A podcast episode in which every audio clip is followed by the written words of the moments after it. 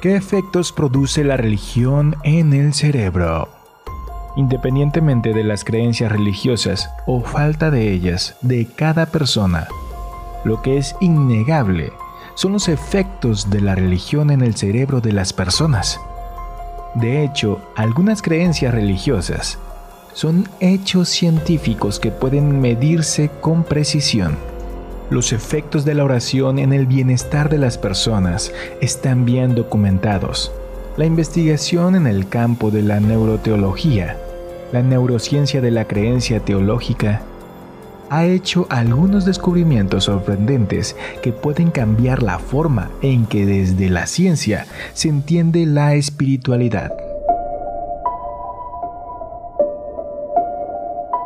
Por ejemplo, se sabe que la creencia religiosa puede aumentar la esperanza de vida y ayudar a enfrentar mejor las enfermedades. Por otra parte, algunos científicos sugieren que la experiencia religiosa activa los mismos circuitos cerebrales que el sexo y las drogas. Pero existe un conflicto entre dos redes en el cerebro.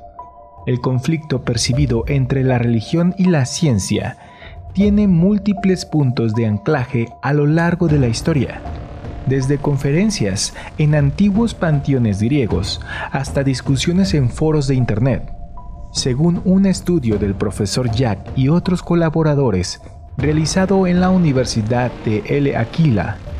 El origen de este choque en realidad comienza como un conflicto entre dos redes en el cerebro. La investigación descubrió que aquellos que tomaban a la religión como brújula vital parecían suprimir la red cerebral utilizada para pensamiento analítico con el fin de involucrar a la red en el pensamiento empático.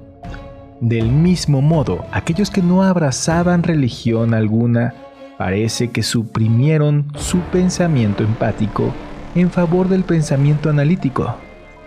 Una cuestión de fe desde el punto de vista analítico puede parecer absurda, explican los investigadores pero por lo que entendemos sobre el cerebro, el salto de la fe y la creencia en lo sobrenatural equivale a hacer a un lado la forma crítica, analítica del pensamiento para ayudarnos a lograr una mayor percepción social y emocional. Según el estudio, estas dos redes tienen dificultades para equilibrarse, ya que trabajan enfrentadas con mucha frecuencia sin embargo, los investigadores dicen que ninguna de estas formas de pensamiento tienen el monopolio de las respuestas a las grandes preguntas del mundo. Nuestra propia naturaleza nos ha permitido involucrar y explorar nuestras experiencias usando ambos patrones del pensamiento.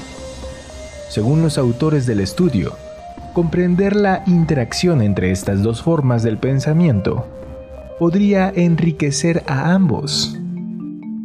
Un estudio reciente de la Universidad de Utah informó que la religión puede activar los mismos circuitos cerebrales de recompensa que el sexo, las drogas y otras actividades adictivas.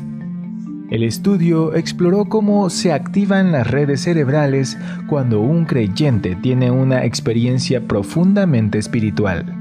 Los investigadores examinaron los cerebros de 19 jóvenes mormones usando un escáner de resonancia magnética funcional. Estas áreas cerebrales de placer y recompensa también están activadas cuando participamos en actividades sexuales, escuchamos música, jugamos y tomamos drogas. Los participantes también informaron sentimientos de paz y bienestar físico. Newberg profesor de neurociencias y director del Instituto de Investigación de la Salud Integrativa de Marcus en la Universidad de Thomas Jefferson, explica que las diferentes prácticas religiosas tienen diferentes efectos en el cerebro. Esto quiere decir que las diferentes religiones activan las regiones cerebrales de formas diferentes. Tanto los budistas que meditan como las monjas católicas que rezan tienen una mayor actividad en los lóbulos frontales del cerebro. Estas áreas están vinculadas con un mayor enfoque y atención, habilidades de planificación, la capacidad de proyectar hacia el futuro y la capacidad de construir argumentos complejos. Además, tanto la oración como la meditación se asocian a una actividad disminuida en los lóbulos parientales, que son responsables del procesamiento de la orientación temporal y espacial.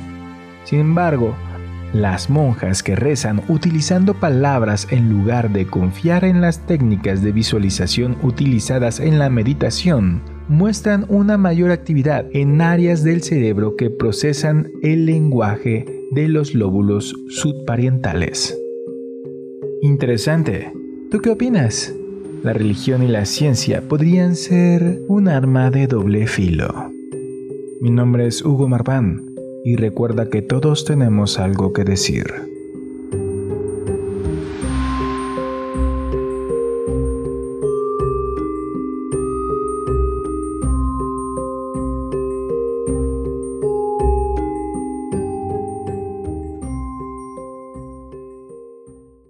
Hemos llegado al final. Mi nombre es Hugo Marván. Si quieres abrir aún más tu mente, te recomiendo mi canal principal en YouTube, El Marvan. El Marvan